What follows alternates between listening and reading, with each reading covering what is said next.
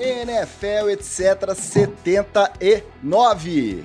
Terça-feira, 22 de março de 2022. Eu sou o Ticas e estamos oficialmente de volta. Depois de curtas e merecidas férias, eu declaro aberta a terceira temporada do NFL, etc. Então agora você já sabe, agora é direto e reto até o Super Bowl. Como a gente sempre fala por aqui, o noticiário da NFL não para mesmo no off-season, então é claro que o NFL etc também segue junto. E quem segue junto comigo para mais uma temporada é ele, o nosso decano, o nosso veterano, a voz quase sempre da experiência, às vezes também da esclerose, da loucura, nosso Skip Bayless nacional, o Wallace Matos, o nosso Oli. E aí, Oli, foi bem de férias? Tá descansadinho, pronto para outra? Como é que você tá? Fala, Ticas, fala galera ligada no NFL, etc. A voz já não é a, me a mesma há muito tempo, né? Mas nós vamos desembolando aqui, aquecendo os tambores para chegar na, na temporada e tá ok. Eu tô mais cansado do que eu tava, um pouco mais magro do que eu tava quando a gente se despediu aqui da temporada, porque o que eu fiz nessas férias foi treinar e malhar, viu? Puta merda. Então não tá descansado, não aproveitou para descansar. Não, descanso não teve, não. Vou ter que mandar um ofício aí de protesto com o JF Imperadores. Vou conversar com um técnico ali que eu conheço, gente boa, mais ou menos, mais ou menos. Depender desse aí, não tem jeito não. Vai descansar só em novembro. Falando nele, fechando o nosso time titular, o maior conhecedor da mente humana deste podcast, o homem que ilumina as trevas de nossa ignorância com a luz da sua sabedoria, mesmo quando a gente esquece de pagar a conta. Nosso Stephen A. Smith nacional, ou seja, o maior detrator de Dallas Cowboys que esse país já viu, Luiz Vitorino, nosso Magal. E aí, Magal? Livros, filmes, séries em dia? Já rola de voltar a respirar NFL 100%, FABR junto ou ainda tá cedo para entrar nesse ritmo? Fala, meus amigos do NFL, etc. Primeiramente, receba, graças a Deus, em nome do Pai Jesus Cristo, estamos de volta. Obrigado, Pai. É isso aí, cara. Você é muito antenadinho, eu, cara, com os hypes. Você... Eu, sou, eu tô sempre ligado, mas, ó, Luva de Pedreiro eu já conheço há mais tempo. Você não é o social media. Before it was cool. Before it was cool. Como bom investidor de memes, eu sempre invisto em vários memes possíveis. Uhum. Alguns vingam, outros não, uhum. mas eu tô sempre equilibrando os meus ganhos ali, né? É, diversificando minha carteira. Mas sobre as séries, cara, eu, eu assisto séries para minha esposa, porque eu sou um bom marido, né? Acompanho. É, então, tem várias séries que eu não veria sozinho, mas que eu vejo com ela e geralmente eu gosto. Então, é um momento também enriquecedor para minha pessoa. Uhum. Mas agora já chegou na hora de NFL, né? Nós já estamos aí finalzinho de março, comecinho de abril, aquela baguncinha gostosa de free agents. Então, é, já tá bom para a gente começar a fofocar e a saber, afinal de contas, os jogadores vão começar a fazer merda de verdade ou não? Né? Eu tô sentindo que ainda tá meio devagar. Eu, eu esperava um pouco mais. Mas vamos ver, né? Quem sabe. Por enquanto, quem tá fazendo merda são só os GMs. Os jogadores estão esperando um pouquinho. Menos o meu. Não fale mal do meu GM, não. O seu você tá defendendo. Vamos, Sempre. Vamos chegar lá, daqui a pouco a gente vai comentar melhor os movimentos do seu GM e vamos ver se essa opinião se sustenta até o final desse episódio. Porque vai ser o seguinte: a gente vai começar com essa retrospectiva, esse recap aí dessas notícias de movimentações da agência livre. E aí a gente vai comentar o que ficou defasado aí enquanto a gente estava de férias. Tudo isso no primeiro bloco, headlines. Depois, claro, pra gente matar a saudade daquelas polêmicas, tretinhas gostosas, as fofoquinhas que a gente gosta, a gente fecha esse episódio com o tradicional Treta na TL. Vamos começar pela que tá mais fresquinha, nem tá tão fresquinha, já tem uns dias, já foi muito debatida, mas como o NFL etc é um podcast semanal que é gravado e publicado às terças-feiras, caso a gente não estivesse de férias, a gente também estaria comentando essa movimentação hoje. O que aconteceu? Depois de todas as novelas do off-season, a que teve mais capítulos que a gente pode dizer que foram surpreendentes foi a novela Deshaun Watson. Primeiro, um júri decidiu que não tinha provas suficientes para prosseguir com o indiciamento dele na esfera criminal. Ou seja, independente do resultado daqueles 22 processos de assédio sexual, de estupro, que foram movidos contra o Deshaun Watson, cadeia mesmo ele não vai pegar, tá? Para cadeia ele não vai, ele vai ter que resolver isso aí na esfera civil ou civil. Na sequência dessa notícia de que ele não ia para cadeia, Panthers, Saints, Falcons e Browns começaram um cabo de guerra alucinante para ver quem convencia o Watson e os Texans a aceitarem as condições para uma possível troca. Finalmente, na última sexta, os Browns já tinham meio que falado que eles não estavam mais no paro, que eles tinham desistido, só que aí eles já tinham brigado com Baker Mayfield, já estava uma confusão. Aí a gente já não esperava mais que ele ia para Cleveland e eles confirmaram. Deshaun Watson aceitou os termos e vai ser o quarterback do Cleveland Browns. Não só isso, ele assinou um contrataço de 5 anos e 230 milhões de dólares garantidos. Ah, Ticas, mas esses contratos aí, eles são anunciados, é tudo bom? Não. Esse é um dos maiores contratos garantidos da história, porque ele é garantido quase na totalidade. Para não falar que na totalidade, ele tem um saláriozinho aí muito baixo esse ano, que pode ter alguma multa nesse valor menor, caso ele passe pela suspensão né, da liga de acordo com o andamento dos processos. É claro que a notícia mexeu muito, não só com a torcida dos Browns, lógico que principalmente, mas mexeu com todo mundo que acompanha a NFL, que tem um mínimo de senso crítico sobre essa parte dos bastidores da liga, essas posturas que a liga vem mantendo aí. Como que vocês receberam essa informação, a informação dessa troca?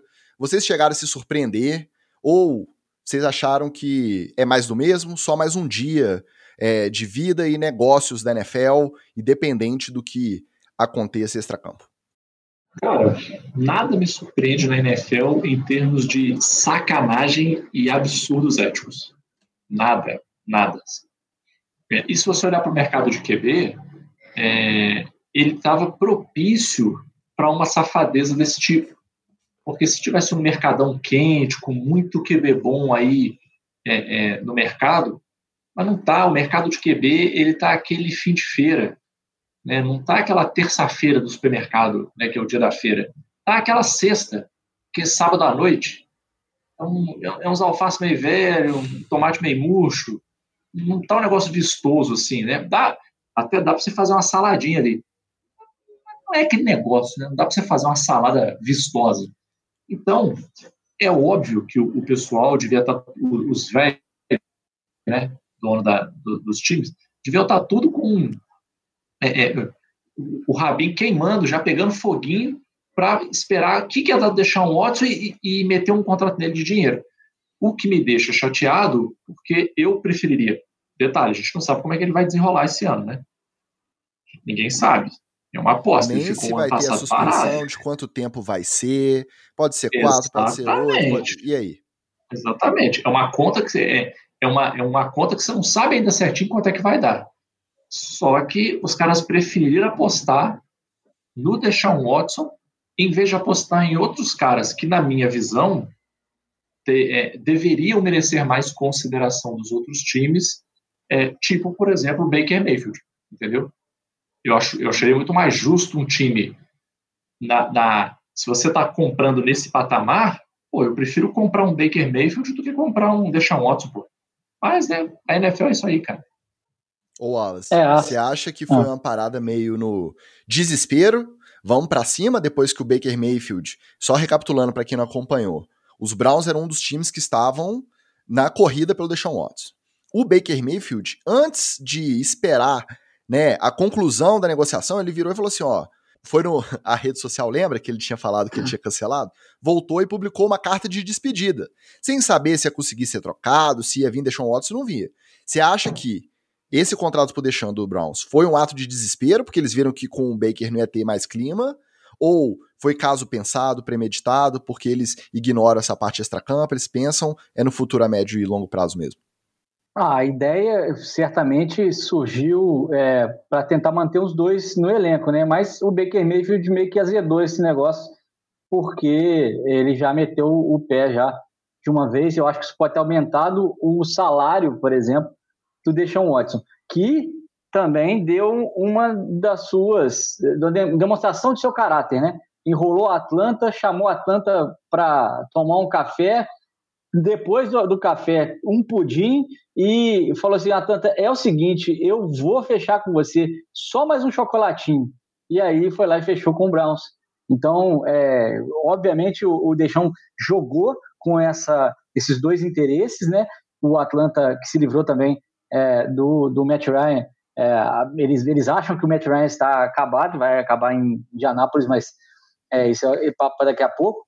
Mas é, eu acredito que é, essa atitude do Cleveland Browns não surpreende, porque por lá também é, é, já passaram é, outros bandidos, né? Vou lembrar né, de, de, de, gente como o Karim Hunt, né? Que está lá, está, esteve por Cleveland.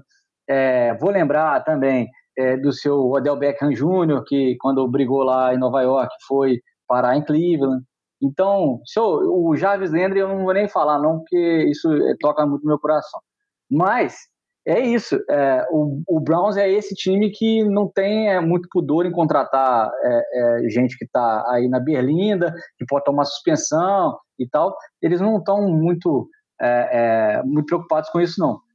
eu só, só acho que a NFL sempre surpreende ao, colocar mais alta a barra da canalice, né?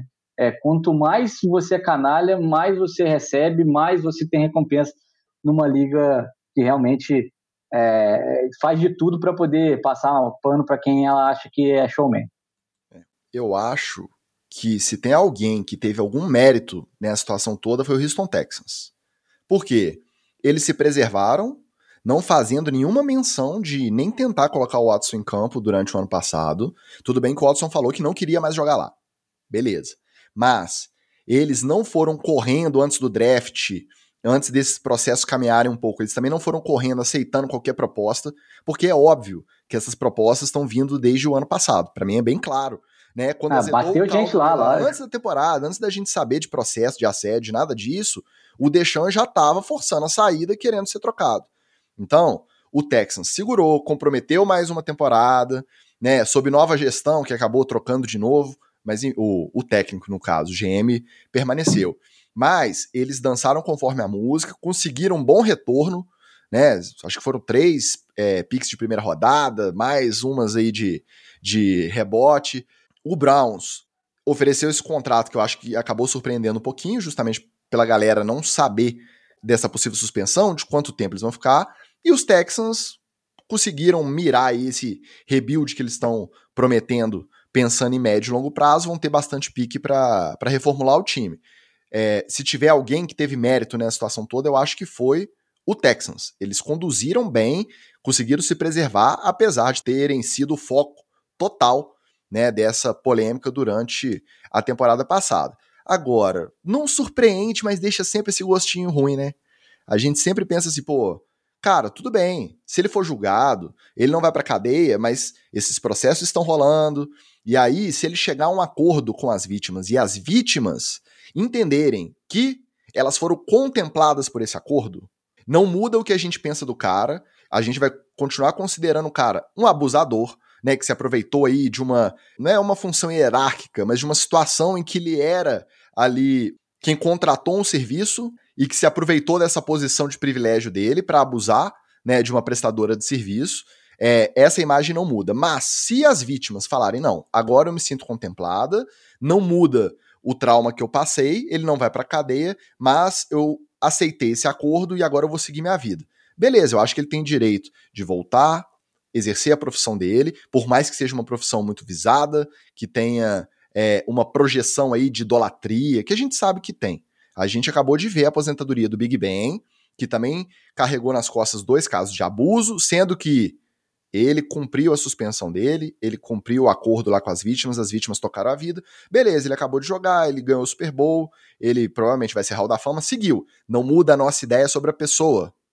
Provavelmente não. Mas ele teve direito. O problema todo é que o Deshaun Watson está com 22 casos em aberto. E aí você pode virar e falar assim: Ô, Ticas, mas de repente ele é inocente. Ele pode ser inocente, ele não foi julgado. Ele já não vai pra cadeia? Pode. Mas aí esse benefício da dúvida é muito difícil de dar. Primeiro, porque são 22, não são, é, não é uma, não são duas. 22 pessoas vão mentir sobre uma coisa tão grave? Eu acho mais improvável. E para quem tem alguma dúvida, ainda dá esse benefício da dúvida para ele, eu ainda dava esse benefício também até certo ponto do ano passado, mas aí eu fui ouvir a íntegra de um depoimento de uma das vítimas, é, no andamento, acho que foi no andamento do processo que ela foi prestar o depoimento e tal. Cara, não tem como. Se essa menina tá falando mentira, Tem que dar o Oscar, a Palma de Ouro, o Leão de Cannes, sei lá. Tem que dar qualquer prêmio que tiver de atuação para ela. Porque sem assistir, só ouvindo, eu fiquei com vontade de chorar, cara. Não tem como. Não tem como. Então, algum abuso aconteceu.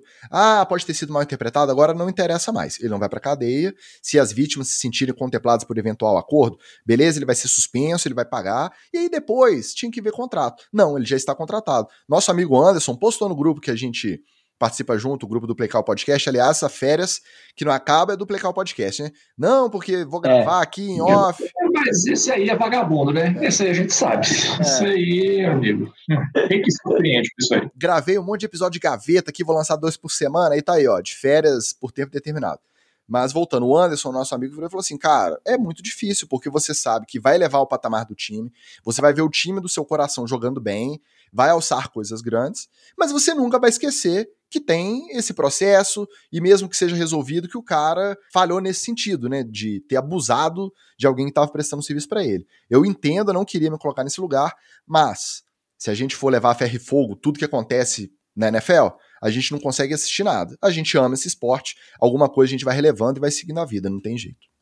É, a gente já relevou coisa pior, né? Assim, é, na verdade, é, tem outros jogadores ali que é, estão na verdade, provados que, que cometeram outros abusos sérios, né, como violência é, contra a mulher, né, e até filhos, e que tocaram a carreira, né, não, não foram, foram suspensos para alguns jogos e voltaram a jogar. Agora, é, eu acho curioso é, é que a, as informações sobre os processos e a justiça americana elas são muito é, diferentes, né?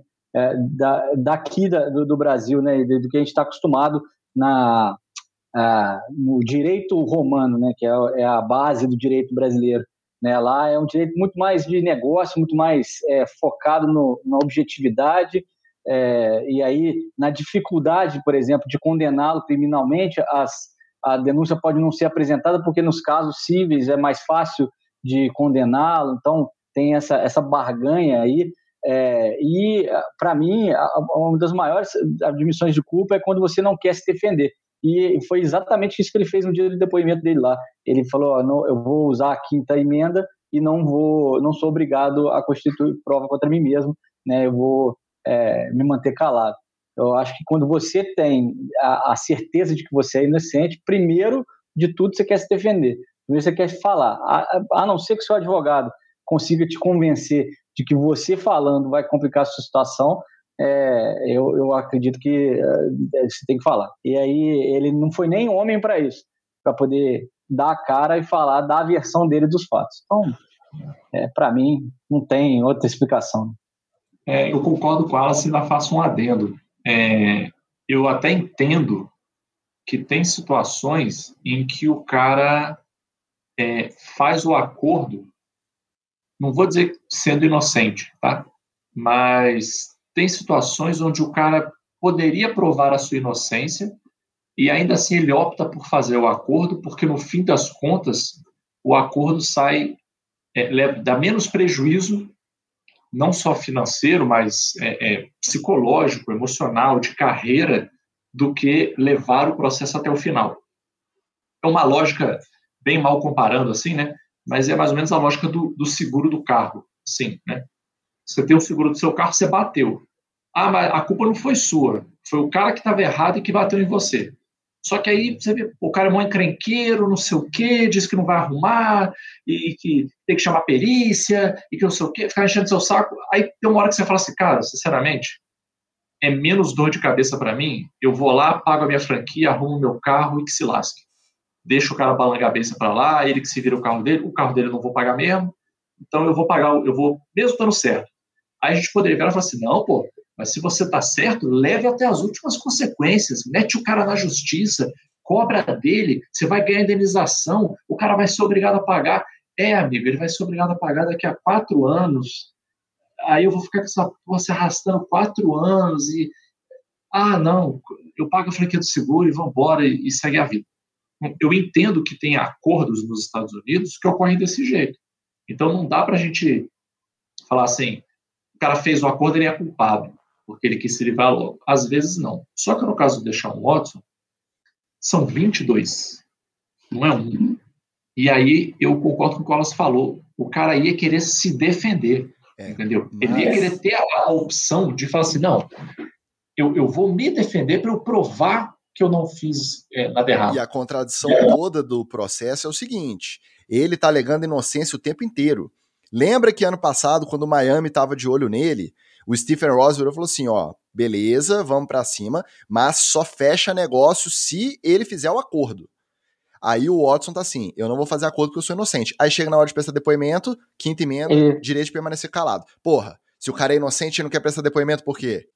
Cara, quinta emenda e direito de permanecer calado, esse sim eu acho que ou você é culpado ou você é tão fora da casinha que o advogado fala assim, cara, cala a boca, porque vamos sair daqui desse jeito, que se você abrir a boca, você vai arrumar mais confusão pro seu lado, entendeu?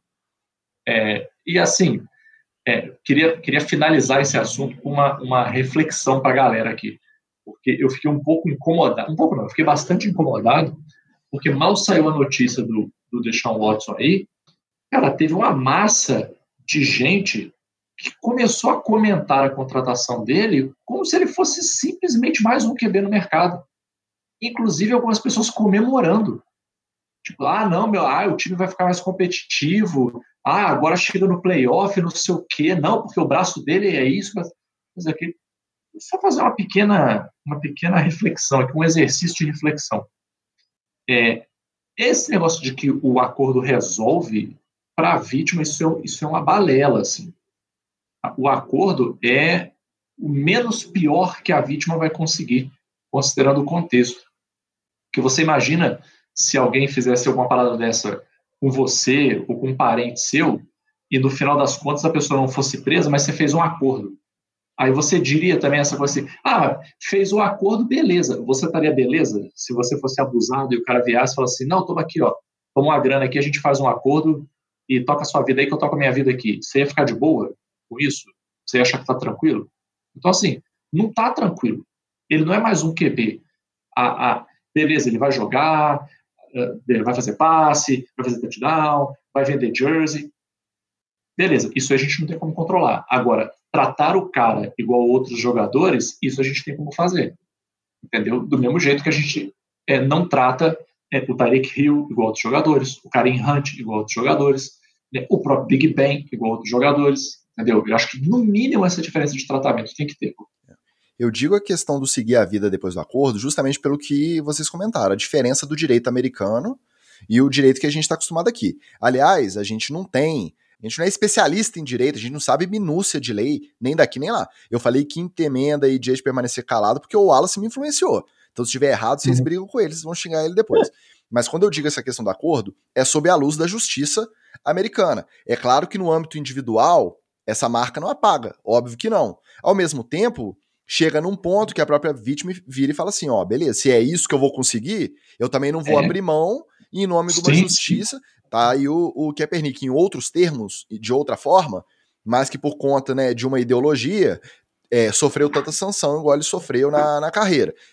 E ele mesmo topou um acordo, né, Ticas? Foi meio nessa, assim, né? Ó, ou eu vou ter o um acordo ou não vou ter nada. Exatamente, exatamente. Então, a gente sabe que não é legal, um acordo. é meio que dá para fazer. E também a gente não vai ser hipócrita aqui, por quê? Porque daqui a 10 meses, daqui a um ano, dois anos, sei lá, vai estar tá o Watson jogando, ele é um ótimo jogador, a gente não pode perder isso de vista, pode ser um péssimo ser humano. Dentro de campo, o cara é bala, ele vai estar tá numa das melhores divisões da NFL a gente vai se ver comentando aqui uma jogada, um final de jogo, uma vitória, sei lá, um Super Bowl. A gente vai acompanhar e a gente vai comentar. A gente não vai deixar de repente fazer ressalva, a gente vai tentar evitar não ficar falando toda vez, mas é muito difícil pra gente, por conta do que a gente considera que são os nossos princípios. Toda vez que a gente fala do Tarek Hill, a gente fala bandido, agressor. Quando a gente fala do Karim Hunt, mesma coisa. Eles já cumpriram suspensão, já fizeram os acordos deles, sei lá. É, nenhum deles cumpriu pena, que eu me lembre. Mas a gente sempre faz a ressalva. Tem direito a ressocializar, vai trabalhar, vai ganhar o dinheiro, vai jogar, vai levar alegria para alguém aí? Vai, mas a marca não apaga. Então a gente já se previne. Não vem chamar a gente de hipócrita. A gente vai continuar acompanhando. Por quê? Porque a gente faz ressalva o tempo inteiro.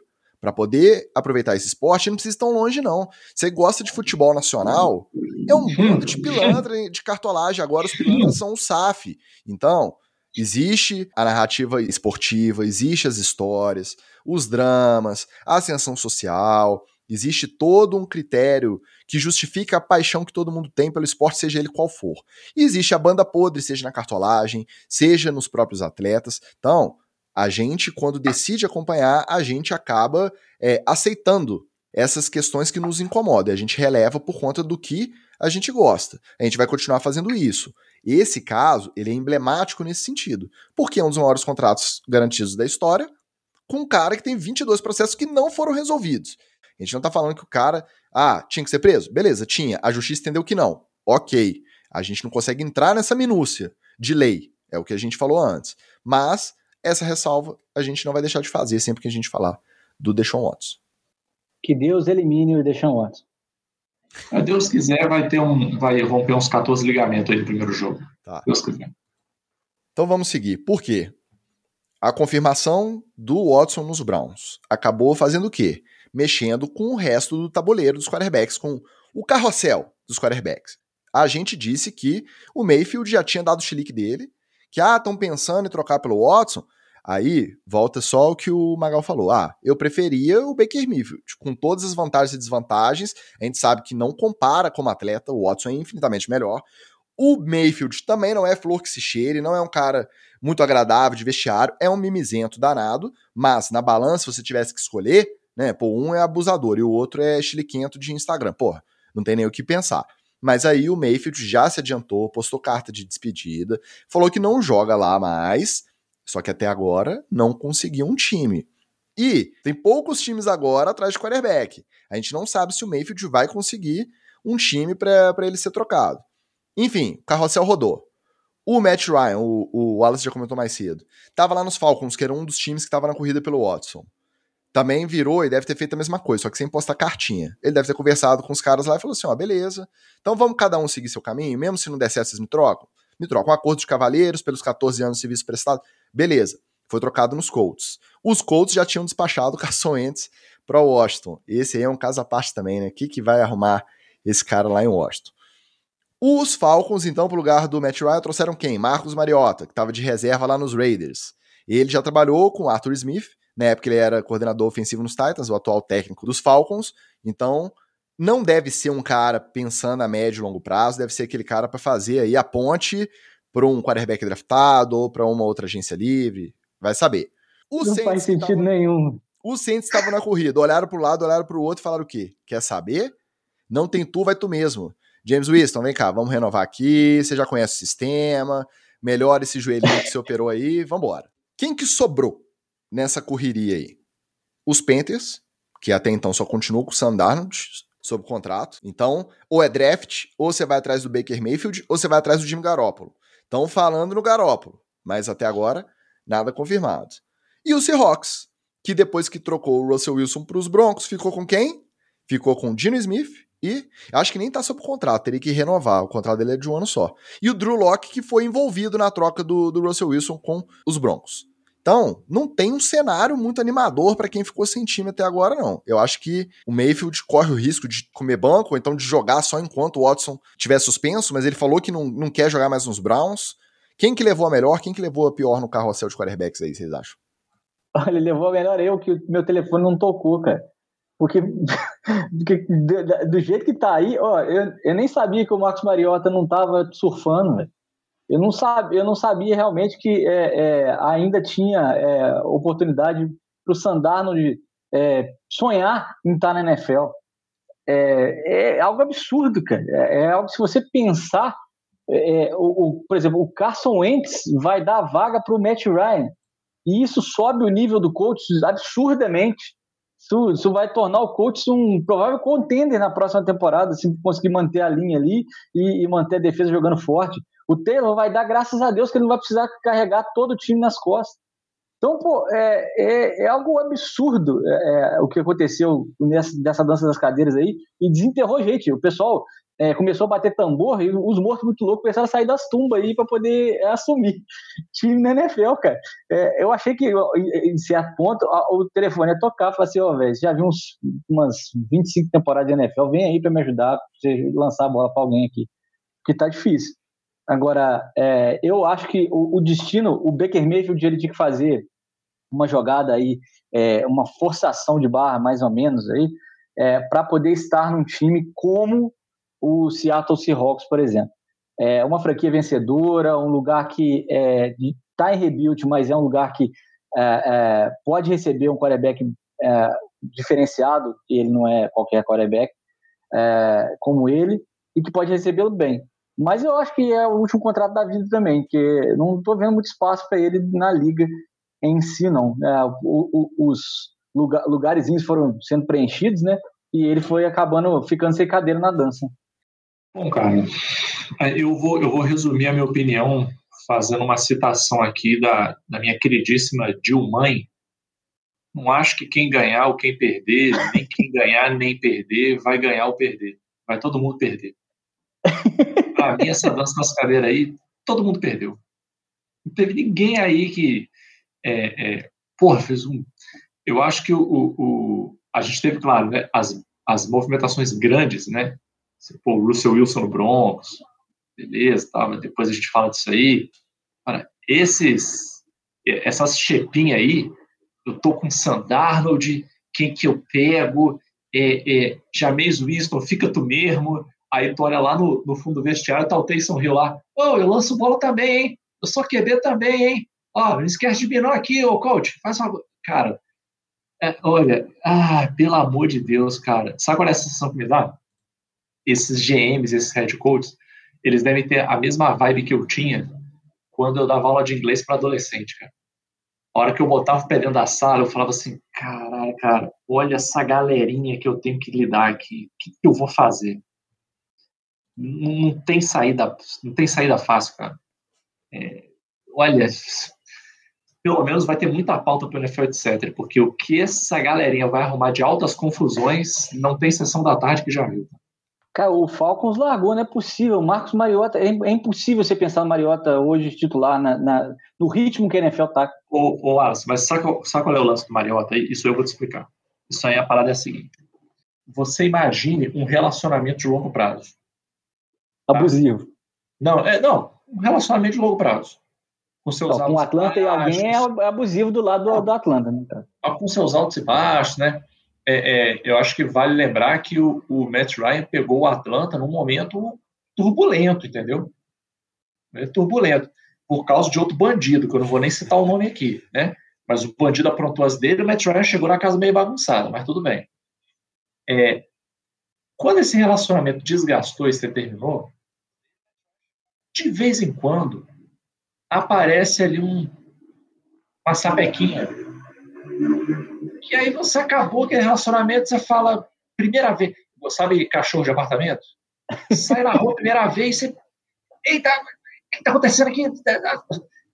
Aí apareceu o Mariota ali, eles disseram, aí, vamos lá, QB novo. Uh, Marco Mariota. Aí eles esqueceram quem que é o Mariota, entendeu? Foi naquele impulso de vamos experimentar algo novo, né? De chega desse relacionamento, joga as coisas do ex embora, e, vamos aproveitar a vida. Aquele primeiro match no Tinder que o sujeito dá, ficou anos casado, primeira vez que ele usa o Tinder, aquele primeiro match mal dado que ele dá, esse é o Marcos Mariota. Não, não vai dar para fazer um encontro e largar, não. Vai ter que ficar com esse daí mais um tempinho. Não, choveu demais do Mariota no, no, no, Combine, ele é, quando enfrentou James Winston na NCAA, ah, no, nossa senhora, olha, eu tive que ver de novo aquele uniforme horrível é, é, do Seminoles, né, que era o do James Winston, que tem uma, uma preconceito danado. Nossa, ó, eu, eu tô, voltei de novo para o início de 2010, é isso? O Falcons não tinha muito Todo mundo vai perder. O Saints, eu acho que, dependente de onde podia correr, não fez mal em tentar o James Winston ressuscitar, não. Eu acho que não fez errado, não. Agora, os Colts, eu acho que foram bem no seguinte sentido: gastaram pique, trouxeram Carson Wentz e tal. Um ano com o cara falaram, ó, realmente não tem jeito. A gente botou o nosso na reta, a gente vai botar de novo, mas é melhor botar de novo do que insistir com erro. Então. Com QB, né? É muito raro a gente ver GM técnico, principalmente o, o no caso, o Frank Reich, que tem é, uma relação prévia, tinha uma relação prévia com o Carson Wentz, dar o braço a torcer e falar assim: ó, a gente fez merda. A gente gastou pique, mas não dá para continuar. Vamos dar um passo para trás para tentar dar dois para frente. E entre Ryan e Carson Wentz, eu acho que o, o Ryan é melhor, porque pô, você não ouve o Ryan dando problema por aí. Pô, cara chamado de Matt Ice. Tudo bem, o, o gelo derreteu naquele Super Bowl contra os Peitos, derreteu. Mas, mas, em termos de consistência de vestiário, eu acho que é mais negócio, inclusive, que o Mayfield, apesar de ser mais velho. Porque eles não estão pensando em médio e longo prazo mais, estão pensando em resolver um problema ali. Eles têm um time bom, tem alguns valores ali, a defesa é boa, tem o Jonathan Taylor, um dos melhores running backs da liga. Então, vamos tentar aproveitar. O problema é que agora eles estão tentando aproveitar numa EFC que tá assim, carregada de talento, carregada de talento. Mas eu acho que os Colts, nessa confusão toda aí, foram bem e dá o braço a torcer de que eles erraram com o Carson Wentz. Então, ó, despacha, vamos tomar preju, mas vamos tentar resolver. E digo mais, Ticas, acho inclusive que pode ser uma, uma, uma aposta de sucesso, cara. Porque eu posso estar errado, eu posso quebrar a cara, mas eu tenho para mim, cara, que o Matt Ryan tem gasolina no tanque para dar um gás legal ainda, cara. E eu acho que de repente ele ele vai encaixar num lugar maneiro. Ele também estava precisando mudar de áreas, entendeu? Tá Ali a Atlanta já deu o que tinha para dar. Tá com 37, não tem muito histórico de lesão. Parece que é um cara que... Apanhou demais nas últimas duas temporadas, né? Ele apanhou bastante nas duas últimas temporadas e a linha de Atlanta não, não pegava ninguém. É, mas não chegou a perder muito tempo. É, acho não, não perdeu é, assim, né, Foi o último jogo e, que ele perdeu por lesão, acho que foi 2019, então assim, eu acho. Isso, que... isso até conta para ele, né? Que ele aprendeu a, a, a, como é fala? É, tough up, né? Ele é, tomou as pancadas e, e, viu que mesmo mais velha aguenta. É, eu acho que vai dar liga e é, ainda mais com essa ameaça do, do, Jonathan Taylor, os times vão ter que ficar honestos agora porque o Matt Ryan tem braço. Né? Nosso amigo Alexandre Serpa pergunta: Matt Ryan vai repetir a história de Stafford esse ano? Aí eu acho que já é um pouco então, de exagero. É, eu, eu acho o Matt Ryan ele é, é menos do que o Stafford, mas mais do que o Rivers, por exemplo, que foi para o Colts também. Então, ele é um cara que está encaixado nesse, nesse meio aí. Ele tem mais gás do que o Stafford quando foi. É, do, do que o Rivers quando foi para o Colts. E tem um pouquinho menos de talento do que o Matt Stafford no overall. Né? É, eu acho que foi uma boa aposta né? Principalmente nesse sentido de despacificações aqui, meu amigo. Não, não precisa vir ninguém. Não tem ninguém contratado, não. Só esse aqui que eu não quero. Eu não sei quem que eu quero, mas esse aqui eu não quero, não. Manda embora esse homem. Agora, eu ando a pé, mas vende esse maré aí. Agora, o maré turbo dessa, dessa galera aí é o Sandarno, né, gente? Quem que vai ficar? Quem que vai sobrar com esse maré turbo aí? O Sandarno de agora é, é banco. Enfim, Vamos passar para outra novela rapidinho, que a gente sabia que teria alguma novidade até a gente voltar de Surpreendente. Férias. Não foi tão surpreendente assim, porque o Aaron Rodgers decidiu ficar em Green Bay. Agora o que Então, foi mas foi surpreendente. O rei do ranço, falando já que queria aposentar para Jopa, de queria ir embora, foi o primeiro a assinar o contratinho lá. É, só que aí ele olhou. Todo mundo indo para a UFC. Ele olhou para a divisão dele e falou assim: bom, aqui tem o Bears com técnico novo, Kirk Cousins ficou no Vikings, o Lions ainda tá com o Jared Goff, o quê? Eu vou pra... É ruim, vou ficar aqui quietinho mesmo. Ficou lá. Aí o que surpreendeu um pouco a galera foi o quê? O Davante Adams, por mais que ele já tivesse falado inúmeras vezes que ele não gostaria de jogar na franchise tag, virou e falou assim, eu não vou ficar, eu vou sair. Aí ficou um zuzuzum. Será que o Rodgers decidiu ficar sabendo que o Adams ia sair? Pô, se o que eles falam é verdade, parece que é, que são dois dos melhores amigos ali dentro do time, que um sempre esteve muito próximo, até pessoalmente, do outro, nesses oito anos que eles jogaram juntos, eu acho muito óbvio que o Rodgers decidiu ficar sabendo que ele ia perder o Davante Adams. Ao mesmo tempo, também ganhou, o Green Bay também ganhou duas picks desse próximo draft. E esse próximo draft tá recheado de wide receiver. Quarterback não tem não, mas o wide receiver parece que tem uns meninos bons aí. Enfim, vocês acham que existe alguma possibilidade do Rodgers não saber que o Adams ia sair e acabou que ele foi pro Raiders reencontrar o seu parceiro dos tempos de universitário, Derek Carr. Será que o Davante Adams vai ser o mesmo com o Derek Carr? O mesmo cara que ele foi com o Aaron Rodgers? É possível fazer essa transição com sucesso? O que, que vocês acham? Posso fazer um pedido aqui para o pessoal da NFL, etc. Eu não aguento mais comentar negocinho de Aaron Rodgers. Não dá em nada. Esse homem não vai para lugar nenhum. Ele samba, samba, e parece um peão. Ele roda, roda, roda, roda. É, ó, não sei não, hein? Eu vou sair, hein? Hum, ó, hum, de repente eu vou pro Broncos, hein? Hum, tá sempre com a bunda gelada lá no Lambeau Field. Não aguento mais esse homem. A gente tem que parar de dar atenção para o Rodgers. É o único jeito, eu acho. A gente tem que parar de dar atenção para ele. Parar de dar microfone para ele. É, o Davante Adams, sinceramente, eu acho que ele fez certo. Porque eu acho que ele tem muito gás para queimar. E, e uma coisa importante, a galera não pode confundir. Você ser amigo do sujeito não significa que você concorda e assina embaixo de todas as maluquices que o seu amigo faz. Porque você não tem como controlar o seu amigo, principalmente quando o seu amigo se chama Aaron Rodgers. Então, eu acho que sim, ele avisou, ele trocou ideia com ele, com certeza, mas eu acho também que o Davante Adams deu uma olhada para a própria carreira e falou assim, cara, eu vou ficar aqui colado com esse brother, todo ano é uma confusãozinha diferente, vou, não vou, fico, não fico. Aí numa dessa ele dá um chilique vai mesmo, eu fico aqui como? Com um QB ruim. Com um QB que sei lá Deus quem é. Então, quer saber? Vou arrumar minhas malinhas, chega de passar frio aqui, vou para Las Vegas, colar com meu outro brother, entendeu? E aí, assim, você acha que pode ter? Cara, não vai ter a mesma coisa de Aaron Rodgers e, e Davante Adams, porque o Derek Carr não é o Aaron Rodgers. Agora, a gente nunca pode esquecer que essa química entre QB e wide, ela pode fazer milagres. Então, a gente pode ver boas jogadas e, e, um, e um bom, uma boa performance na média deles dois jogando juntos por terem uma química, eu acho que pode. Pode. Porque na, na tomada de decisão ali, no, no, no calor do jogo, o cara se conhece, o cara, o, o Wide entende a mão do QB, o Wide, quando ele é do nível da Dante Adams, ele entende até o, o, a tomada de decisão do QB. Com ele sabe mais Josh McDaniels coordenando as ações ali, né? Exatamente, cara. Exatamente, era o que eu ia falar agora. E ele não tá indo encontrar com o brother dele no meio de um bando de vagabundo, pô. Entendeu?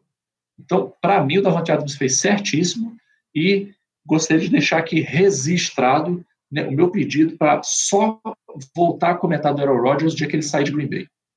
Parar de dar atenção para esse homem. Ah, eu acho que disso tudo aí, ó, quem se deu bem foi o Rodgers, que fez um, um, um contrato novo. Para ele ficar, ele sabia que ia ter que ter franchise tag com, com o Adams, e aí o Adams já tinha falado que não ia jogar, então ele já sabia que o Adams ia sair. E quem se fudeu nisso tudo foi o Green Bay, obviamente, propositalmente feito pelo ranço do, do Aaron Rodgers. É, quem ganhou disso tudo foi ele. Pois é. O Davante Adams foi parar no Raiders. Os Raiders já tinham fechado o ou foi um pouco depois, eu não lembro. Mas foi próxima, próxima data, porque muita loucura essa agência ali, foi perto. Muito doido. Já tinham fechado o Chandler Jones. Pouco tempo depois que o Rodgers confirmou que ia ficar em Green Bay, saiu a notícia que um dos destinos que era considerado um dos favoritos para ele ir, que era o Denver Broncos, foi de quem? Russell Wilson. E disseram para todo mundo ouvir que o favorito do Broncos sempre foi Russell Wilson. Deu nem tempo de repercutir a notícia do, da permanência do Rodgers, Russell Wilson trocado para os Broncos. Além disso, os Chargers pegaram o Khalil Mack, dos Bears, e o JC Jackson, dos Patriots. O Juju Smith-Schuster foi parar nos Chiefs, vai fazer bastante TikTok com o Jackson Mahomes. E eu acho que eu tô esquecendo de alguém, mas eu acho que teve mais contratação entre os quatro aí da AFC Oeste que tá prometendo ser a divisão mais pica aí de, dessa próxima temporada. Com todos os pormenores aí, com todos esses detalhes, o Chief sendo quem é, mas dos quatro parece que foi o que se movimentou até menos. Os reforços e a nova gestão do McDaniels no Raiders. Segundo ano do Staley nos Chargers com um reforço também. E o Broncos agora com o comando de Russell Wilson e com nova gestão também do Nathaniel Hackett. Vocês olhando para essa divisão no papel, dá para apontar um favorito? Dá pra apontar um, uma zebra, um azarão? Ou tem que esperar começar mesmo? Eles vão se engalfinhar entre eles e, e o bicho vai pegar? Não, correndo o risco de é, tomar na cabeça, mas eu arrisco sim. Acho, arrisco que o Chargers é, sai na frente porque já tinha um time azeitadinho e contratou justamente para onde estava precisando as peças que eles faltavam ali para poder jogar e ser um time mais consistente, mais sólido no caso, né? O Herbert tem talento para comandar esse ataque, eles reforçaram bem a defesa é, e ainda fizeram algumas contratações de, de complemento de elenco. E é, acredito que o Juju Smith-Schuster está no lugar certo, ele gosta de TikTok mesmo, ele tem que ir com Jackson Mahomes, e a gente deseja todo mal para ele, todas as pautas para o NFL, etc. É, muito obrigado, Juju Smith-Schuster, por se juntar, formar esse megazord de é, pautas para o NFL, etc., né, no TikTok. E, mas acredito que vai afundar o seu Patrick Mahomes né, com noivado, com irmão, com casa, com tudo aí para lá. É, o Broncos a ver como é que o, Russell Wilson se sai é, sob um novo né, comando. É a única questão, se o Wilson encaixar é, com o comando técnico e com os alvos que o, o, Broncos tem, a gente vai ter que aguentar o Biff sorrindo várias vezes lá na, na, na Mile High, né, porque vai ter de novo é, sequestrado um QB extra classe e vai provavelmente aí pelo menos buscar mais um Super Bowlzinho. E é, acho que o Raiders é a maior incógnita desses quatro, porque é, justamente porque é uma grande interrogação o seu Derek Carr, né, que costuma fazer três jogos bons por temporada e flopar depois. Cara, eu não arrisco nada nessa, nessa divisão aí, porque, cara, acho que tudo pode acontecer. Assim, a única coisa que eu gostaria que acontecesse é que, de verdade, é, nada contra os outros, mas desses aí, eu acho que o Russell Wilson merece uma, um, um fim de carreira aí honrado. Mas torcer pro Broncos é foda, né, meu querido? Não dá, né? Não, com a, o não, bife lá de, de GM barra é, Eminência Parda. Ah, isso, aí, então. isso aí eu acho sossegado. Eu até gosto do Cortland Sutton. É, eu, eu, eu, te, eu tenho, é, como é que fala? É, pena dele, né? Porque ficou sem QB durante quase toda a carreira dele na NFL e agora depende, vai jogar com QB, né? Depende contra quem joga, cara. Porque, por exemplo, no Super Bowl, que foi o Broncos contra o, o, Panthers, eu tava de Broncos desde criancinha. É, não, tá. Que eu tinha é ranço do, do Ken Newton. Achei lindo que ele ficou lá fazendo deb e o super o super e tomou, apanhou mais que Malavéria do Von Miller no Super Bowl. Então, assim, eu acho que, eu acho que o Russell Wilson merece, sacou? Eu, eu engulo o ranço é, dessas outras pessoas aí e acho que o Russell Wilson merece uma. Eu gostaria que ele tivesse um final de carreira no Broncos no nível do Peyton Manning, assim, entendeu? E pô, chegar de repente num Super Bowl, quem sabe ganhar eu acho mais difícil, mas sabe, fazer um, um finalzinho de carreira aí maroto, eu acho que ele merece. Eu também não arrisco o campeão e a eventual zebra aí, o azarão, o Chargers e o Chiefs a gente meio que já sabe o que esperar, né? Eles se reforçaram, mas a gente já sabe ali mais ou menos os pontos fortes, onde que moram as vantagens de cada um. E a curiosidade toda vai pro Broncos e pro Raiders, os dois sob nova direção, para a gente ver o que que, que, que vai rolar. É, essa divisão promete. Nosso amigo, Bro... os Knicks são bravos. O Brócolis Gostosinho diz que vai todo mundo da FC Oeste para os playoffs. É uma possibilidade né, no chaveamento ali, é, é difícil por quê? Porque eles se matam entre eles. Eles jogam duas vezes contra cada um dentro é. da própria divisão. Então isso lá na frente acaba fazendo diferença. A IFC esse ano vai ser uma loucura. Ela tá carregada. Só aproveitar para passar pro, pro resto do pessoal do, do chat aqui. Nossa amiga Tereza Bernardes chegou atrasada, mas chegou. O nosso amigo Alexandre Serpa, a gente já mandou aquele abraço. E o Del Papadex, é, tem sempre que ler com calma os nicks, porque a gente corre risco, né? É, aquela, aquelas brincadeirinhas. Né? É. Não, mas aqui tá tudo bem. Beijo, Arthur. Obrigado aí pra tu. Ah, tá. Podia estar tá Arthur ali no, no nick que facilitava para nós. mas aí é fácil demais, né? O Papadex é brabo. Seguindo, voltando um pouquinho mais na nossa retrospectiva da agência livre, do período que estivemos de férias. Tinha um homem que estava de férias também. E ele disse que tinha se aposentado.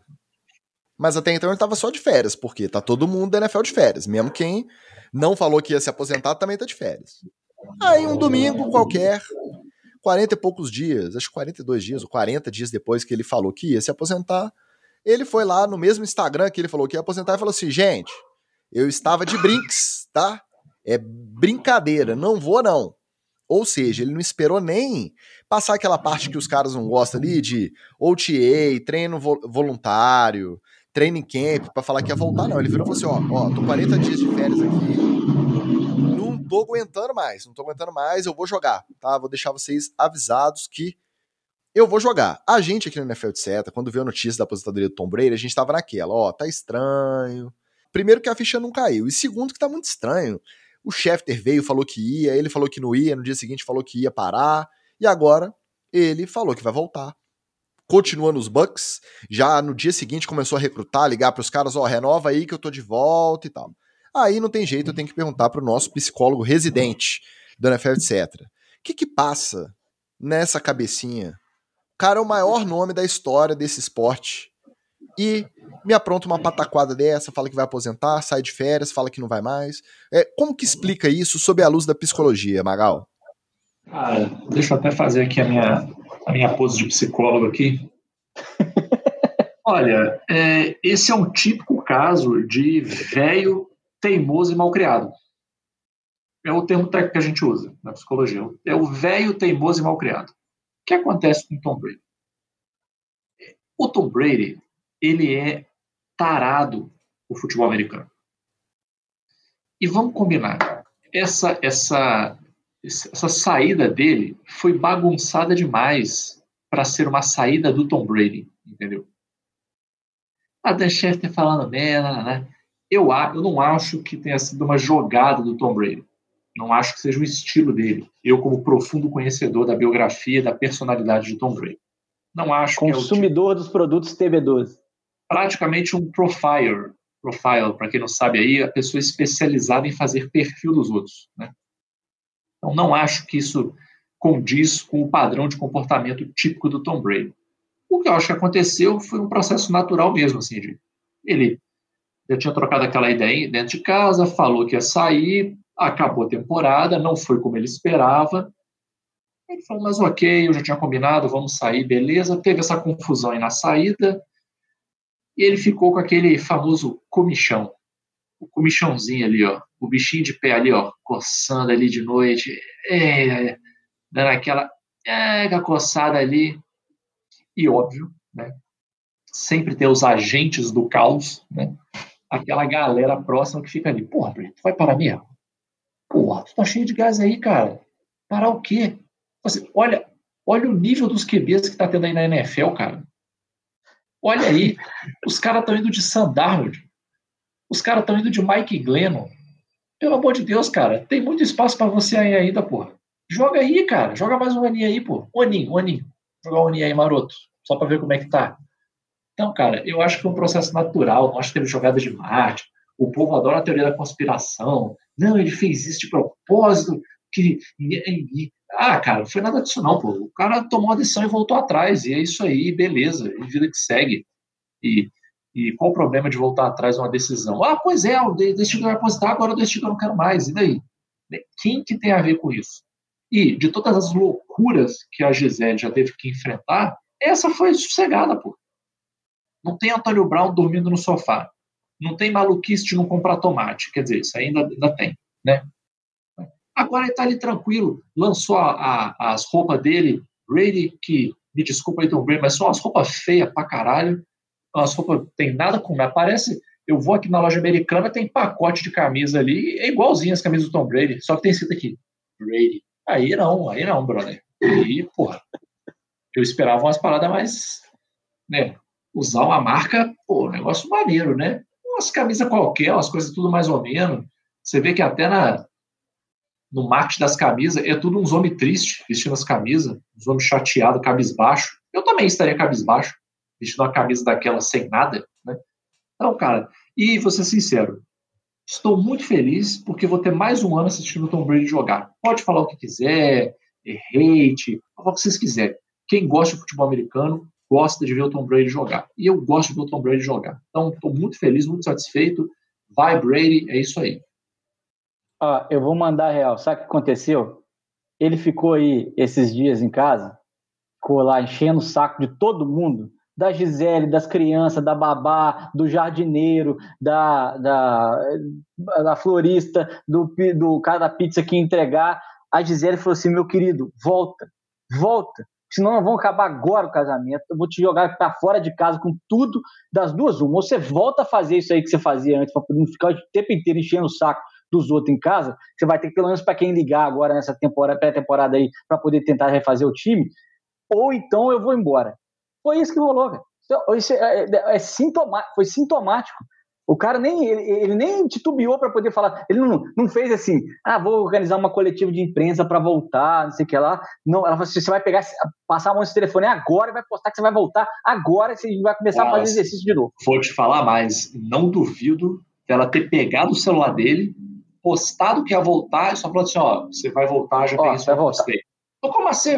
Já botei, já mandei mensagem pro Bruce Arias também, mandei mensagem pro pessoal do Tampa Bay, segunda-feira você tá lá seis da manhã para treinar, tá? Tudo, tudo tem um limite.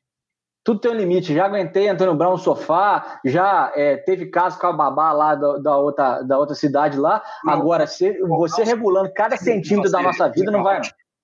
Gronkowski vindo em casa aí só fazendo bagunça, não se comporta, não tem modos.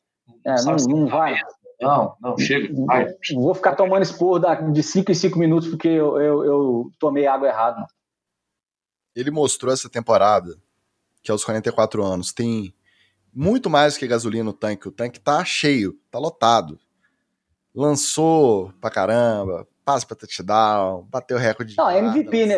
Eu falei isso aqui no, no final da temporada. Para mim, ele era o MVP. As pessoas é, foram eleger o Otivac lá. Chegou até o final, disputando, né? Pau a pau com o Rodgers, o MVP. Então, a questão física, mesmo ele indo para os 45, não é um fator.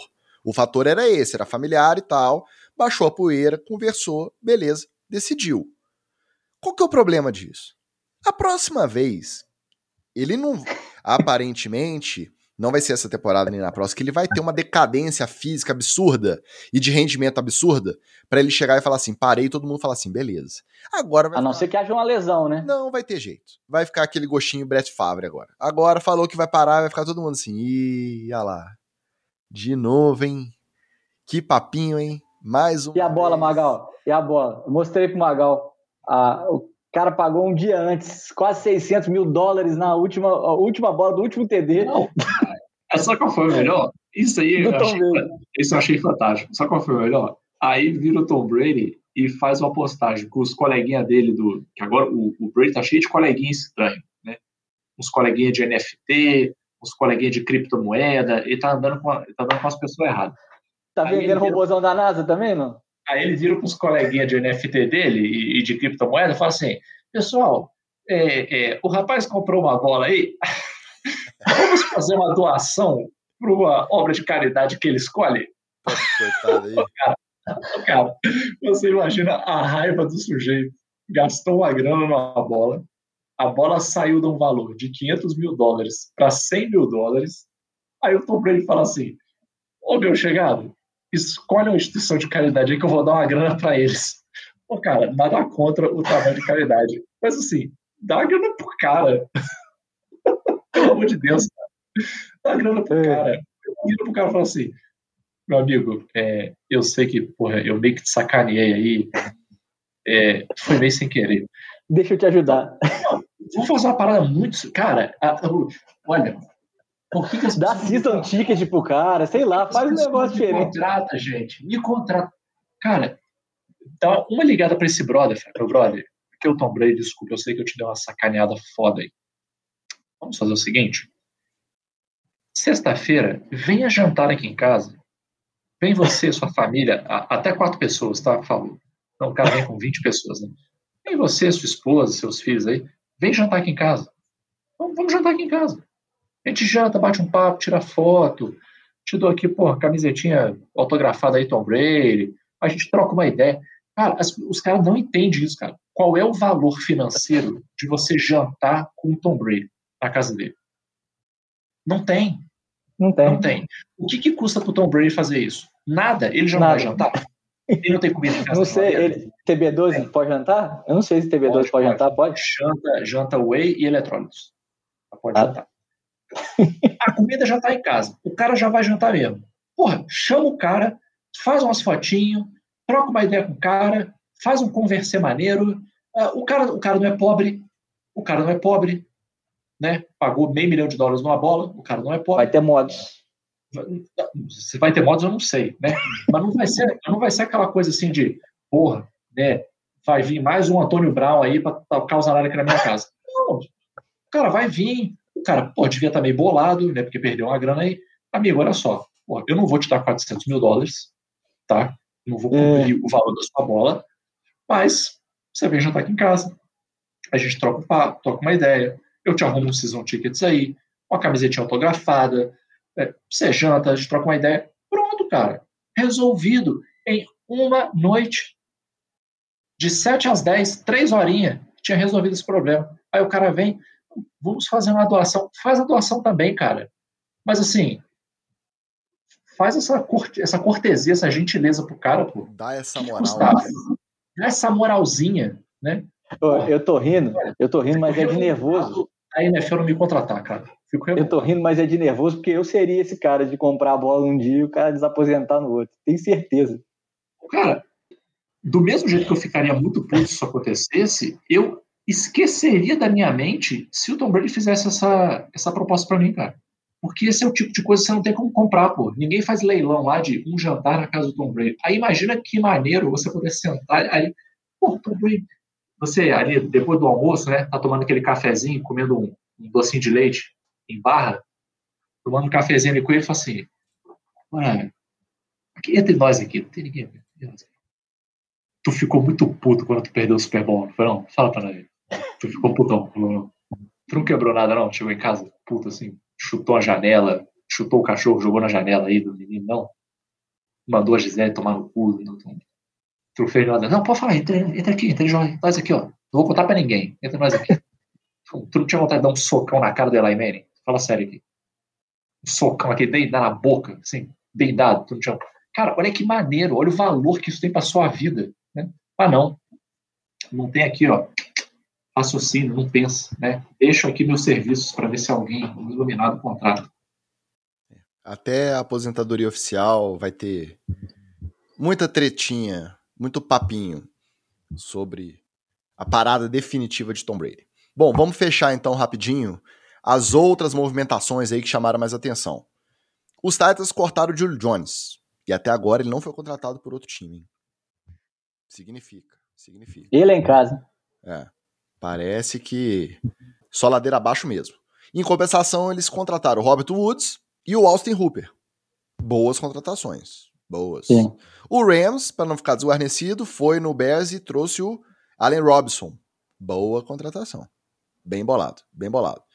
Os Bills contrataram o Von Miller, que até então tinha falado que estava pensando em voltar para os Broncos ou ia ficar nos Rams. Pum, foi para os Bills mais um daqueles contratos fajutos, tá? Ah, seis anos, 120 milhões, não cai não. nessa não, tá garantido mesmo, tem 50 e poucos, o resto é tudo firula para manobrar cap. Então para de empolgar, para de ficar repercutindo aí. Cara, as duas coisas que mais me dão raiva é repercutir esses contratos trilhardários que não fazem sentido nenhum, porque é tudo condicional. Lembrem, lembram do Taysom Hill ano passado, né? É, é tudo assim agora. E o pessoal, nossa, seis anos, 120 milhões, e ele tá com 32 anos. Pô, lê o contrato, cara. Pelo amor de Deus. E outra coisa, engajamento de perguntinha. Ai, se você pudesse mudar o seu time de cidade, para qual cidade você levaria? Pelo amor de Deus, velho. Pô, posta conteúdo, faz meme. Para de fazer perguntinha boba no, no Twitter. É, fechado esse parênteses, as outras contratações. É, o Bills também pegou o O.J. Howard, Tyrande dos Bucks. Bucks. Não quis voltar a jogar com o Tom Brady, preferiu o Josh Allen. Muito bem, O.J. Howard. Pô, mas aí tinha 600 Tyrants lá, né? O Gerald ficou puto dentro, porque no ano passado não, não recebeu bola. É, isso é verdade. Teve o Amari Cooper saindo de Dallas indo para os Browns, mas depois a gente comenta isso com mais cuidado. Teve o CJ Uzoma saindo dos Bengals e indo para os Jets. Rapaz. Esse aí. Ele foi pro esse aí enterrou carreira. Né? Cara, né? a EFC hoje só tem três times que você tem certeza que não vão dar em nada essa temporada. Só três: Jets, Texans e Jaguars, talvez? Não, não era o Jaguars, não. Tem mais um aí. Depois Mas, também, tem também. Pode não, mas já, se, se, ajeitar ali, né? De repente, com o Peters, às vezes vai. Mas não era não. Não era, não, era, não. era Texans, Jets e mais um aí que são os condenados, que não vão virar nada. Aí o Zoma saiu dos Bengals e foi pros Jets. Beleza. Mas, né? Commanders. Commanders. Não, não, tô falando só da AFC, porque ah, na, na NFC tem mais, tem mais cego nesse tiroteio. Enfim, aí a gente chega em dois quarterbacks reservas, contratados para fazer sombra nos seus titulares. Não é assim não, né? E aí eu vou querer que vocês, se vocês não quiserem comentar nenhuma das outras. Ah, teve o Zadarius Smith que falou que ia voltar. Saiu dos, dos Packers, falou que ia voltar para Baltimore. Aí desistiu no meio do caminho e foi parar nos Vikings. Isso aconteceu três vezes, tá? Essa, essa agência livre. Acho que foi o Randy Gregory que falou que ia ficar no, no, nos Cowboys, ou foi outro? Acho que foi. Foi ele mesmo. Falou que ia ficar nos Cowboys no dia seguinte. Não, gente, mentira. Tô indo pro Broncos, tá? Um abraço. Era brincadeira, era, era zoeira. E o running back, o, é, acho que é JD, JK, Messick, falou que ia pros Bills. Aí o Washington virou e falou assim: Não, meu amigo, eu, eu faço o que eles te prometeram. Eu, eu, eu equiparo a oferta para você ficar aqui, você não tem que mexer com mudança, não tem que chamar graneiro para fazer o frete. A famosa contraproposta. Então, contra beleza, então eu fico, então eu fico. Tiveram três. Mas os times, quando eles desistem dos caras, eles também voltam atrás na maior facilidade. Então não acho errado os caras o, olharem o contrato e falar: opa, é, eu não gostei desse rodapé aqui, não. Eu acho que não tira razão deles, não. Mas enfim, os dois times que trouxeram os quarterbacks aí para fazer sombra aos seus titulares. O New York Football Giants contratou Tyrod Taylor. Para mentorar? Será que é para mentorar, para disputar posição? Para que será? Para ser mentorado, né? É. Não, pra, é para ser titular absoluto. Quem, quem, quem tem mais lá em Nova York? Oh, agora vocês vieram para gravar bebendo aqui? O que que tá acontecendo? Tá, tá. E o Miami Dolphins foi lá e trouxe o Terry Bridgewater. Melhor reserva da liga. Para mentorar? Para disputar, será? Não. Quem que começa? O Bridgewater é só, é só para poder entrar de vez em quando aí, Ele é, ele é, ele é bom, segura a bucha. Tá. Ele... E os Dolphins ainda só para fechar, ainda trouxeram o Raheem Mostert e o Chase Edmonds. Lembrando então, agora que a gente tem backfield, né, nova direção gostei, do Mike gostei. McDaniels. Vocês acham sinceramente que não existe possibilidade de Tua e Daniel Jones não ser os titulares na semana 1? Cara, tô, vou falar por Nova York, que é de onde eu sou insider, né? Onde eu conheço o pessoal lá dentro. Lá só por lesão. Só por lesão. O meninão, o meninão da tag, o meninão da franchise é o Daniel Jones. E vamos combinar, né? O Tyrod Taylor não tem essa estrela toda para chegar num camp e os caras falar, porra, o bicho aí é bola, vai entrar. Agora, do meio do campeonato pode rolar uma disputa? Pode, apesar que eu não acredito nesse negócio de disputa de QB no meio de temporada. Para mim, o que acontece no meio de temporada é: você tem um QB, você escolhe um QB1 quando começa a temporada.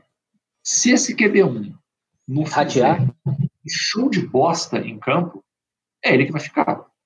Então não é que aí os caras botam o segundo QB, não, é que aqui ninguém é starter, aqui todo mundo está disputando o tempo. Uma porra, uma porra. Você toma a decisão lá, ó, meu QB1 é você, e vambora. E você é o reserva. Mas o Magal. Quando o, o, cara começa a fazer merda, aí fala assim, ó, agora, agora meu amigo, você tá merdando aí, então vai, você vai sair e vai entrar outro rapaz aqui, entendeu? Mas o pescocinho do seu meninão tá, já tá legal? tá show de bola. Inclusive, andei trocando com ele esses dias aí. Mandei para ele um guento, um guento, diretamente do Pará, tá feito ali com banha do peixe elétrico da Amazônia para poder melhorar o, o pescocinho dele. Vai ficar ó, voando. E tenho trocado muitas mensagens com ele, é, porque ele mesmo está reprovando né, o comportamento da meia-irmã dele no Big Brother, a Eslovênia. Ele tem falado muito mal, tem votado contra, inclusive, pede para eu votar quando ele está preso lá com as coisas do time, eu voto contra sempre. Estamos é, aí, meu meninão vai brilhar no que vem, pode anotar. Tyrod Taylor é, é, é, o nosso Mike Glennon, nosso Mike Glennon de luxo. Ah, é, o, o realmente, é, quando foi titular, por exemplo, no Bills, é, não mostrou ser o quarterback para levar uma franquia. Então, provavelmente vai tentar até acabar com a vida do Daniel Jones, o, o New York Giants, né? Já foi a corda do presunto, já foi é, o pescoço, já deu duas concussões. Concussão, vai... concussão era jogo sim, jogo não. É, e aí até, até o menino morrer em campo, falecer. Então o New York Giants vai, vai é, gastar esses dias. É, eu não é, acho que vai acontecer, Wallace, só te cortando, mas é, só para finalizar, é, o que eu acho que não vai acontecer é, no ano que vem, eu acho que o Giants não exerce, não exerce a, a, opção de quinto ano do Daniel Jones. É porque ele eu não vai estar tá vivo. Né? Eu acho que eles vão dar linha nele, porque a sensação que eu tenho, não só do Giants, mas de outros times aí, é que em termos de QB, esse ano eles vão empurrar com a barriga para ver se pega alguma coisa boa no ano que vem. É, aí vai contar com a classe de novo, e aí eu tenho que ver, né? Porque no draft não tem ninguém, não. Mas, é, falando aqui de Miami, o Tua vai ser o titular tranquilo por conta até da aposta já feita desde o meio da última temporada, né? É, foi com ele que é, o time apostou. Agora vamos ver a mudança de comando aí, como é que vai é, funcionar esse novo ataque de Miami. Graças ao Senhor, agora a gente tem backfield. Eu preciso só que o Raheem Mostert fique saudável. Vou, vou rezar para o anjo da guarda dele desde já. É. Vocês estão confiando muito nesses titulares de vocês, hein? Não sei, não sei. Você vê um cara que. Ah, por mais que não tenha tido, de repente, o, o. Não, os dois, né? Tiveram fases titular aí. Aí depois foram para times para disputar posição. Nos times que ele passaram, eles ganharam a posição. Tyler Taylor nos Chargers era para ser titular, não fosse a espetada no pulmão.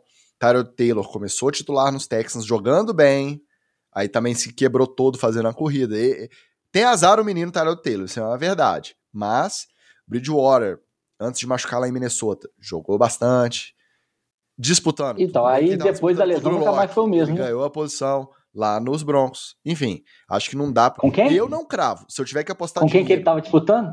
Drew Locke. Se hein? Eu, se eu tiver que apostar dinheiro hoje, que Daniel Jones e Tua Tagovailoa começam titulares da semana 1, um, os dois, cada um no seu time, eu não tiro meu dinheiro do bolso para apostar, não. Ô, Wallace, sabe o que eu acho engraçado? É o sujeito, o homem, ele tá duvidando de quarterback titular, sendo que há uns anos atrás ele estava defendendo um homem chamado Joe Flacco. É, hum. Isso que eu acho engraçado, sabe? É, quando... Mas é isso aí, né? É isso aí, né? É o recurso da falsa simetria. É a parábola da falsa simetria. Quando você não tem argumento para defender o seu ponto, você ataca, entendeu? Um ponto que não tem necessariamente a ver com o assunto que você está debatendo. Mas isso eu estou acostumado. Por quê? Passadas essas contratações, essas movimentações, o NFL, Agora etc., sim. quem ouve já conhece, já sabe. A gente não estava interessado em Tom Brady, em Aaron Rodgers, em Russell Wilson. Teve uma contratação essa off-season, essa agência livre, que foi a contratação mais importante para a gente aqui do NFL, etc. O cara que teve, sempre teve, desde o início desse podcast, sempre contou com a nossa torcida. Ele é praticamente o nosso padrinho honorário. Ele não sabe disso. Ele não faz a menor ideia. Se um dia ele souber, eu acho que ele vai ficar muito feliz.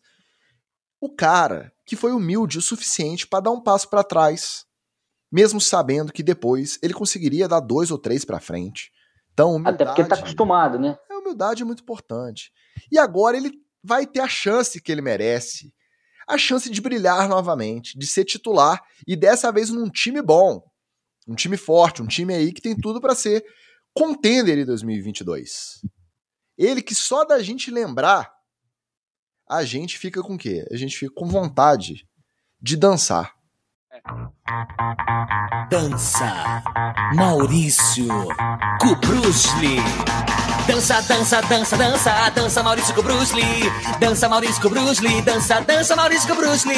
Dança Maurício, dança Kubrusli.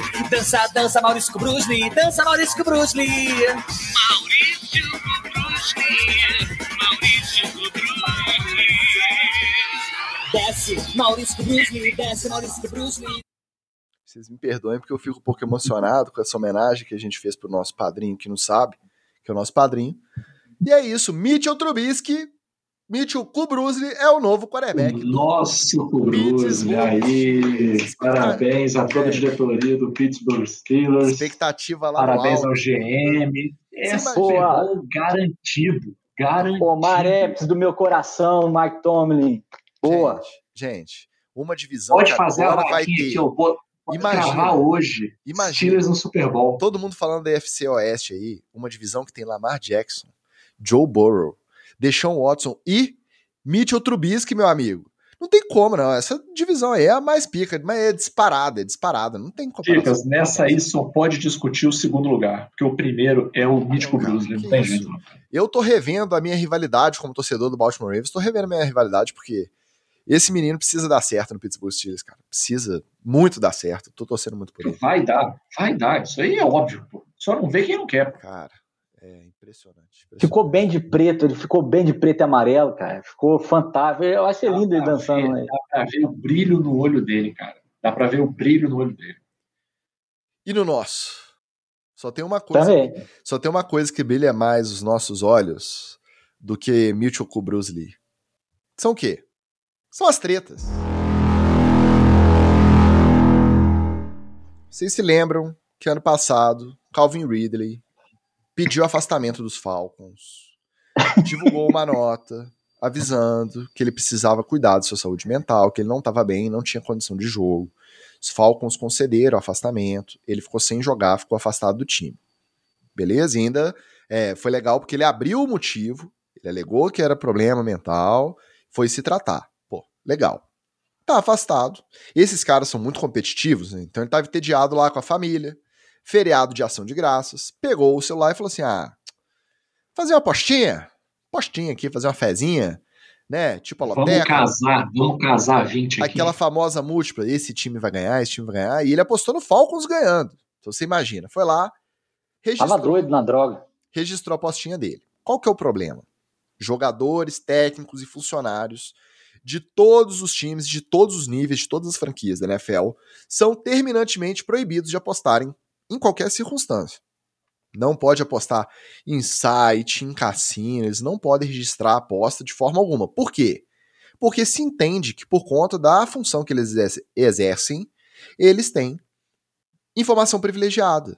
Compromete a natureza né, do, do sistema das apostas. Desbalanceia a balança, né? É, compromete. Bota um pezinho a mais. Essa suposta ali. idoneidade. Apesar de que a gente sabe, quando a gente vê as linhas mudando antes das notícias saírem, a gente sabe que as próprias casas de aposta têm informações privilegiadas também.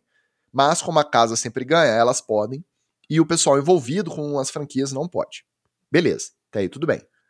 A NFL investigou, descobriu e decidiu punir o jogador com a suspensão da temporada inteira ele não vai poder jogar em 2022. A suspensão sem vencimentos, o que significa 11 milhões de dólares a menos de renda para o Calvin Ridley.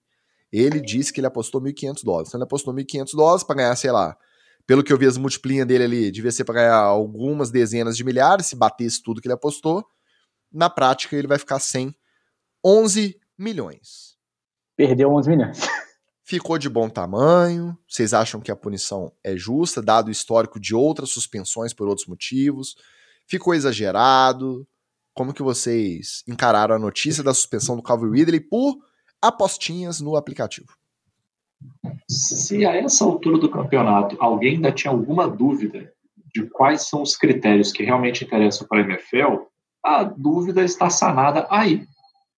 22 acusações de abuso, contrato. Bateu no filho da mulher, contrato. Socou a cara da mulher no bar, contrato. Fez aposta, um ano, um ano sem botar o pé aqui. Eu não quero ver a sua cara até 2023, seu pilantra, seu safado, seu mequetrefe. Você é um, você é, é um nojo para a NFL. Você não deveria nem, nem vestir uma camisa um time mais. Você fez a aposta de, com dinheiro safado. Essa é a mentalidade da NFL. É isso. Uma puta de uma sacanagem. É isso aí, cara. Um ano, cara. Um, os caras, ô, Ticas, a cara dos caras nem queima. Nem queima. Não é nem uma parada assim de. Não, é. Vamos estudar uma punição. Aí ali debaixo dos panos, uma, uma segunda-feira de tarde, assim, que ninguém tá olhando. Ah, mete um ano de punição Né? Faz, faz igual certos presidentes, certos países aí, né? sai uma merda, aí você vê na TV, fala um absurdo para tirar o foco, né? Oh, meu Deus, olha que absurdo que ele falou. Aí aqui embaixo você passa o projeto de lei que você está querendo. Não, nem isso, cara. A NFL vem na maior cara de pau. Ah, o rapaz ali apostou dinheiro um ano. O outro rapaz ali está com 22 acusações, contratão para ele. Esperamos que jogue muito bem na próxima temporada. E é isso, cara. A NFL é isso aí, ó. Tchau, tchau. É dinheiro. É isso que interessa. É, o pessoal falsificou documentação, né, cartão de vacina, é, falou que estava imunizado, não estava e expôs a, a, a, o time inteiro a risco e não foi, não foi é, um ano de suspensão. Então, é, eu acho ridículo também. Acho que, obviamente, tinha que ter uma punição para ele, é, de repente, é, vencimentos pela metade e tal. Agora, impedir ele de jogar, acho é, que é muito para ele, principalmente porque ele saiu da liga por um, um outro motivo, né? Motivo de é, é, motivos de saúde mental, que a gente não sabe quanto pesariam até é, para ele querer retornar ou não, mas é isso mesmo que o Magal falou. É, você vê com o, o, dinheiro falando. O dia, inclusive, dá a punição na própria linha do dinheiro. Você, beleza, é. então você apostou? Beleza, você vai ficar esse ano sem receber salário. Você vai jogar, vem, joga, você está liberado fazer tudo. Porque, aí, pelo menos, você teria desculpa assim de pô, o cara, o jogador, ele não vai querer apostar correndo o risco de perder o salário. Ele não vai ganhar na aposta que ele ganharia de salário do ano inteiro. Então, né, financeiramente, já que essa que é a lei, né, financeiramente não faz sentido. E aí, assim, nada contra, né, mas vamos ser sinceros aqui, vamos lidar com a realidade. Aí o cara que é o, o, o roupeiro do time apostou, amigo, é, passa no RH justa causa. Você não precisa ter nem dúvida, entendeu? Agora, Pô, suspender o jogador um ano, pô, pelo amor de Deus, né, cara? Isso aí. É, eu tô é, não faz, a, a expressão faz sentido nenhum. Tem que ter punição, não pode abrir precedente. A gente está no momento em que os sites de aposta estão legalizados em cada vez mais estados, a lei estadual, né, sobre esse tipo de coisa. Então estão movimentando cada vez mais grana e estão patrocinando. A NFL tem eventos patrocinados. O NFL é. que você liga, tem propaganda de site de aposta. As casas de aposta. Tem segmentos nos, nos noticiários, né? Isso. Segmentos noticiários com as odds e tal. É, agora, quando fala qual time é favorito, não fala que é favorito. É por uma margem de pontos que é o que você vai usar para decidir a sua aposta. Então, Isso. esse dinheiro tá só entrando. Para garantir a idoneidade desse processo, desses patrocínios, dessa renda para a liga, realmente eu acho que não pode. Quem tá dentro não pode apostar. Porque senão eu que tô apostando aqui e tô longe, eu tô atrás do cara. Tá injusto para mim. Aí eu acho que não é nem a questão de favorecer a casa de aposta. Você está desfavorecendo os outros jogadores também. É. Né? Então, eu concordo que tem que ter uma multa. Agora, meu amigo, um ano inteiro, pô, mete aqueles dois, quatro jogos ali, protocolares, os dois, quatro sem vencimento. Nem acho que tem que também tirar o salário o ano todo, não. Acho que é demais. Pô, dois, o quatro. o Deflate eu... Gate, Ticas, foi quatro jogos, Exatamente. É. Os jogos também. O Deflate Gate foi quatro jogos. O salário O cara usou ano... as bolas para ganhar o Super Bowl. Tem um sistema, né, que o salário do ano ele é pago, os contra-cheques são pagos de acordo com os jogos. Tem todo um condicional ali, porque ele jogou, aí ele recebe uma parte, né, proporcional ao que seria o salário anual. Então, beleza, 2,4 ele vai perder essa parte da renda, não vai mexer no tempo de contrato, pagou a multa, deu o exemplo, beleza, acabou. Cara, o ano inteiro, porque ele fez a fezinha. E outra, eu já tenho a tendência a solidarizar com quem faz a fezinha, porque eu faço as minhas aqui. Não posso ver uma banquinha ali com o anotador. É, deixa isso pra lá. Deixa isso pra lá. Acho que pegou muito pesado, é melhor não, não fazer isso não. Traição é, é trair é cobra, né? Pois é. é.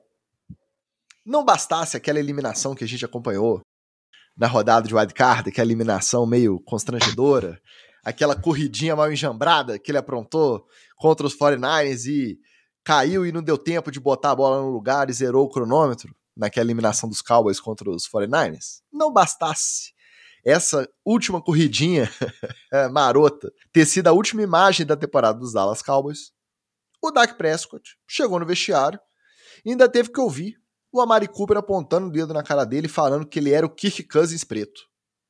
Aí, meu amigo, o tempo fechou. A turma do Deixa Dias teve que entrar no meio. O Dak Prescott queria matar com as próprias mãos o Amari Cooper. Deu no que deu. O Dallas Cowboys acabou mandando o Cooper numa troca para o Cleveland Browns. Dada a temporada do Dak Prescott, dada a forma como acabou a temporada, esse último lance ali, ele tava indo muito bem, teve uma lesão, parece que voltou mais ou menos. É justa a crítica, o apelido? Ele é realmente o Black Kirk Cousins? Dá para usar isso pra, oh. de xingamento, assim, agora no nosso cotidiano, nosso dia a dia? O cara tá jogando mal na nossa pelada, assim, porra, você tá parecendo o Kirk Cousins preto, porra. Ó, eu tô te falar que o Amari Cooper nunca teve tão lúcido na vida dele. é, é, é, olha, é, é, se, eu, se, eu, se, eu, usasse essa comparação aqui, eu usasse essa comparação aqui, que eu adoro comparar as pessoas com o Kirk Cousins, porque é, igual você comparar picolé de chuchu. Que Chama nivelar cara... por baixo. Chama nivelar por baixo. É, o mínimo que você tem que fazer para estar na NFL. Olha que tem gente que tá na NFL abaixo dele, tipo o Sandarnold, assim, né? E, e o Carson Wentz estão abaixo do Kirk Cousins é, nesse nível que jogam é, atualmente. É, o Dak Prescott não, tá ali, ó.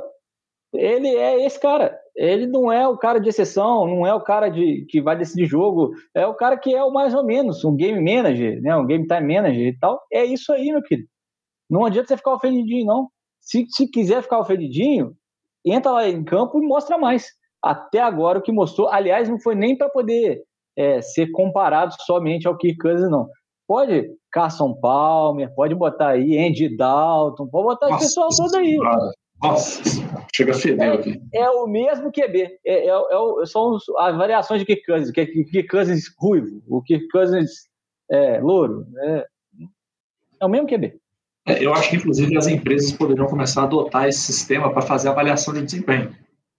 É o, a... o funcionário Kirk Cousins, que é aquele funcionário que ele faz o mínimo para você não conseguir meter uma justa causa nele, mas ele não pega um grampeador a mais é, é, se não tiver na descrição de cargo dele ali. Então, o mínimo é, básico, básico necessário.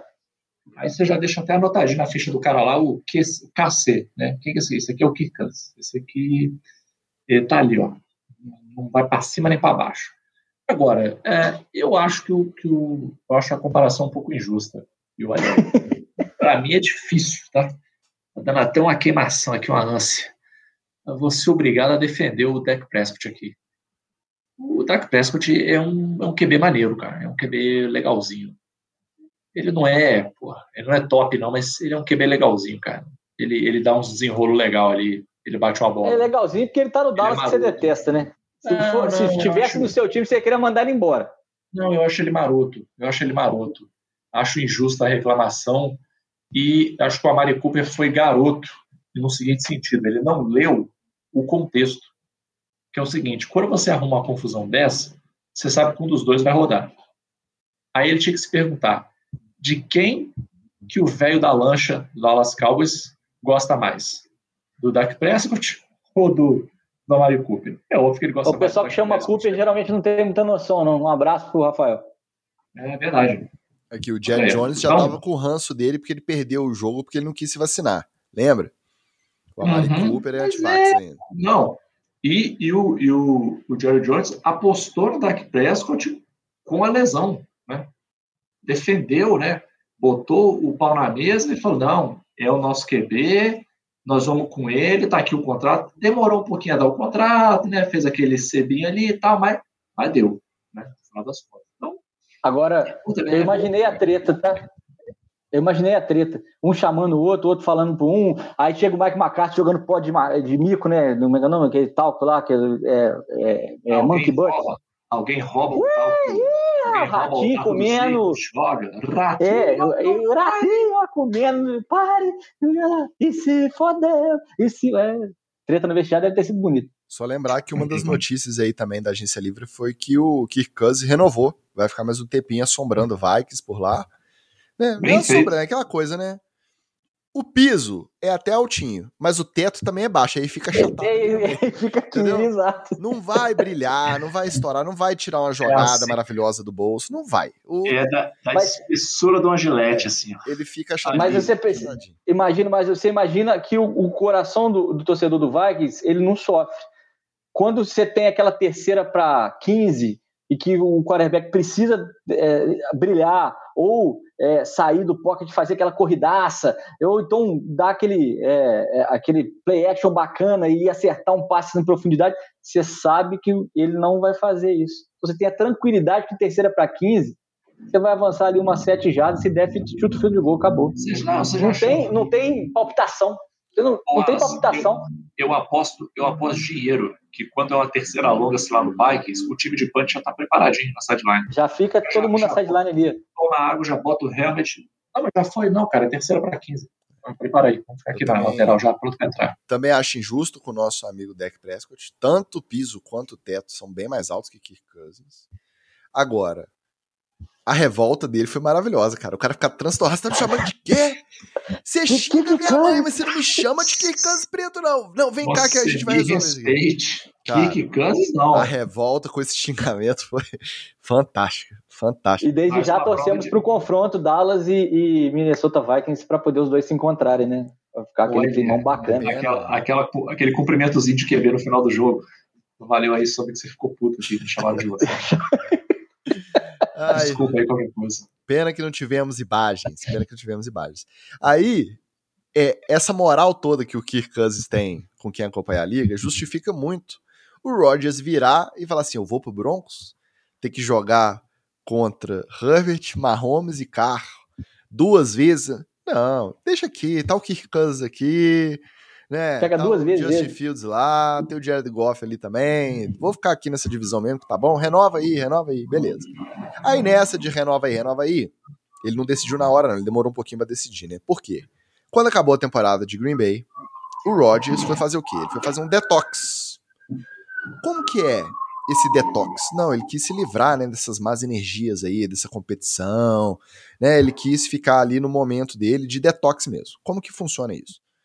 Esse detox do Rogers, ele tem até um nome esquisito, depois eu vou até pegar que eu esqueci.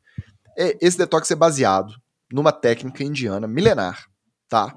Consiste em basicamente 12 dias de uma dieta rígida baseada em grãos e produtos orgânicos. Então não come nada industrializado, nada, né, fast food, nada disso, só ali. Até aí tudo bem. Até grãos, aí tudo bem. Né, tudo muito orgânico. Yoga e meditação a maioria do tempo dos dias, tá? Longe de equipamentos também. eletrônicos, longe de tela, raios UV, nada disso. Sussa, sussa. Trabalha muito massagem com óleos essenciais. Opa, né? sempre bom. Umas coisas assim nesse sentido, aromas ali, um incenso, a pedrinha quente. E além disso, essa técnica milenar também presume vômitos e diarreia provocados regularmente para botar para fora mesmo, para botar para fora com Aí tudo. Não. Todas aí as toxinas não. acumuladas durante a competição da temporada. Aí você me perdeu aí. Não, até aí, até aí você tava achando que era só. Uma... Até aí eu tava tranquilo. Era até só aquela ripagem, né? Do, do hip, né? Era só um ripom do bem ali, você viajando. Me perdeu. Agora você me perdeu. Vai ter que ter editar mesmo o Rods, o que, que você acha? Eu não acho nada, porque eu já fiz um pedido aqui e reitero, não quero mais comentar desse filme. a vida dele não me interessa mais. Ele só quer chamar atenção para si. Tá? Aproveitando a vibe esotérica aí, ele deve, se ele não for leonino, ele tem algum ascendente aí em leão, porque ele gosta de chamar atenção para si, gosta de das atenções. E eu não vou comentar nada homem, não. Se, se vocês quiserem que eu comente de pessoas esotéricas, eu prefiro até comentar do dado Dolabella, que depois da sua fase bad boy virou vegano, faz tratamentos esotéricos, good vibes, está sempre em Alto Paraíso, lá perto de Brasília tal. Então, se for para comentar do esotérico, eu comento do Dado Dolabella. Oh, Esse rapaz legal. aí lá de Green Bay, eu não comento mais. Eu confirmei aqui rapidinho que eu tinha deixado passar o nome do. Quem quiser. É, vai que alguém, né, quer pesquisar aí, quer participar desse tipo de detox aí, desse tratamento. Chama Panchakarma, tá? Com CH e K. Panchakarma. Tratamento Panchakarma, indiano, milenar. Nada, aliás, nada contra o tratamento, entendeu? É, se você for pensar bem, é sossegado, né? Você botar para fora por cima e por baixo. Se você pensar que tem gente que entra na faca, mete cirurgia, arranca a gordura do peito, bota na bunda, bota na cara por causa de estética, qual o problema de você dar uma soltada por cima ou por baixo aí para dar uma limpada? Problema nenhum. Para mim, pessoalmente, não é uma parada que eu curta muito, que não funciona para mim. Mas, se fosse uma outra pessoa, eu comentaria desse senhor aí, eu não comento mais, eu me abstenho. Eu quero mais é que ele se lasque. Ô, ô Tix, é, eu vou te falar uma coisa. É, depois disso, ele vai falar que está imune contra a guerra nuclear. Né? Ele falou que fez homeopatia. A julgar pelo contra... histórico, eu também não duvido, não, né? Wallace. É. Depois disso tudo aqui, ele falou: não, agora pode ter uma guerra nuclear que eu não morro. né? vai sobrar eu e as baratas do Lu Santos e a Cher. Mas é, eu vou te falar que se. Como é que é o nome da parada ali? Panchakarma. Então, é, eu, o Wallace faz o Wallace Karma. Porque, é, tirando a parte saudável disso aqui, regularmente eu induzo vômitos de diarreia em mim mesmo, é, consumindo doses cavalares de cerveja e carne. Então, e aí eu acabo me desintoxicando também. Eu acho a minha dieta melhor do que a desse homem aí. Mas e o, o, eu já, já vou lançar o método aqui. Mas você, é o seguinte. Peraí, peraí, você não entendeu um fator. Porque a toxina ah. que ele está eliminando, provocando esse tipo de reação do corpo, não é só a toxina da alimentação que ele ingere, do, da poluição ambiental. Não. É a toxina da competição. É a toxina daquele ritmo ali, da adrenalina de jogar futebol americano. Pô, aí não, né? É, esse é o tratamento aí, eu faço também, pô. Então, é, é, mas esse, esse meu tratamento aqui, ele tem a vantagem de que você pode compartilhar ele com as pessoas e quanto mais gente você trouxer, mais vai trazer cerveja quente, meio de gosto duvidoso, e mais vai sair por cima e por baixo. Então, é, se chamar o cunhado, então, meu querido, aí esse tratamento dá certo sempre. Cunhado, se fosse bom, não começava com seu, né? É, nessa nota agradabilíssima, acho que a gente pode encerrar esse nosso episódio de retorno para a terceira temporada do NFL, etc. Recadinho, alguma saudação, abraço para alguém, Fique à vontade. Ah, apenas beijos e abraços para a galera que sempre acompanha a gente aí nas redes sociais, para quem assiste a gente aqui pelo YouTube, para quem é preguiçoso e não assiste a gente no YouTube, mas ouve a gente no Spotify, muito obrigado a si mesmo. E só para deixar aquela nota de repúdio ao, ao podcaster Tuberco Batata, que é um vagabundo que fala que vai gravar, eu vou produzir uma série especial falando sobre as jogadas históricas e, e porra nenhuma, só faz encher o saco dos outros na, zap, zap, zap. Vai ver, ele não acha que há jogadas históricas à altura de sua análise tão é, divinal. Né? É, esse rapaz é meio convencido. Ele é uma batata, ele só serve de acompanhamento, a verdade é Aqui um beijo para todo mundo também e vocês que estão ligados na gente, é, prepare-se que tem mais surpresa, a gente vai ficar mais ativo nas redes sociais e vocês vão poder xingar a gente em outros meios é, e por todos os lados. Muito vai ter engajamento de perguntinha. Vai ter engajamento de perguntinha. vai ter que começar a botar a mão no bolso também para o VNFet certo. Se prepare, mas não é uma ameaça não, tá? É só um aviso. Mandar um abraço especial aqui pro nosso amigo Pablo Bira, que ficou nos amolando. Não, mentira. Ficou né, falando, não, vocês não vão voltar não, chega de férias, blá, blá, blá, blá. Birão, aquele abraço. E um outro especial, acabei esquecendo de agradecer o nosso episódio final da segunda temporada, mas registro aqui o meu abraço muito forte para o nosso maestro Diego. Tá sempre a nossa audiência, o nosso queridão responsável pelas nossas maravilhosas trilhas. Eu tenho certeza que quando você acaba de ouvir o NFL 7, você fica com essa viradinha aí da bateria pá, pá, pá, pá, né, na cabeça. Isso tudo é obra do nosso queridão maestro Diego. E aí a gente registra aqui o abraço forte do NFL, etc. para ele. Semana que vem a gente tá de volta. Vamos ver o que, que vai ter de treta essa semana. Terça-feira às 19 a gente se fala. Aquele abraço. Valeu. Valeu. Valeu.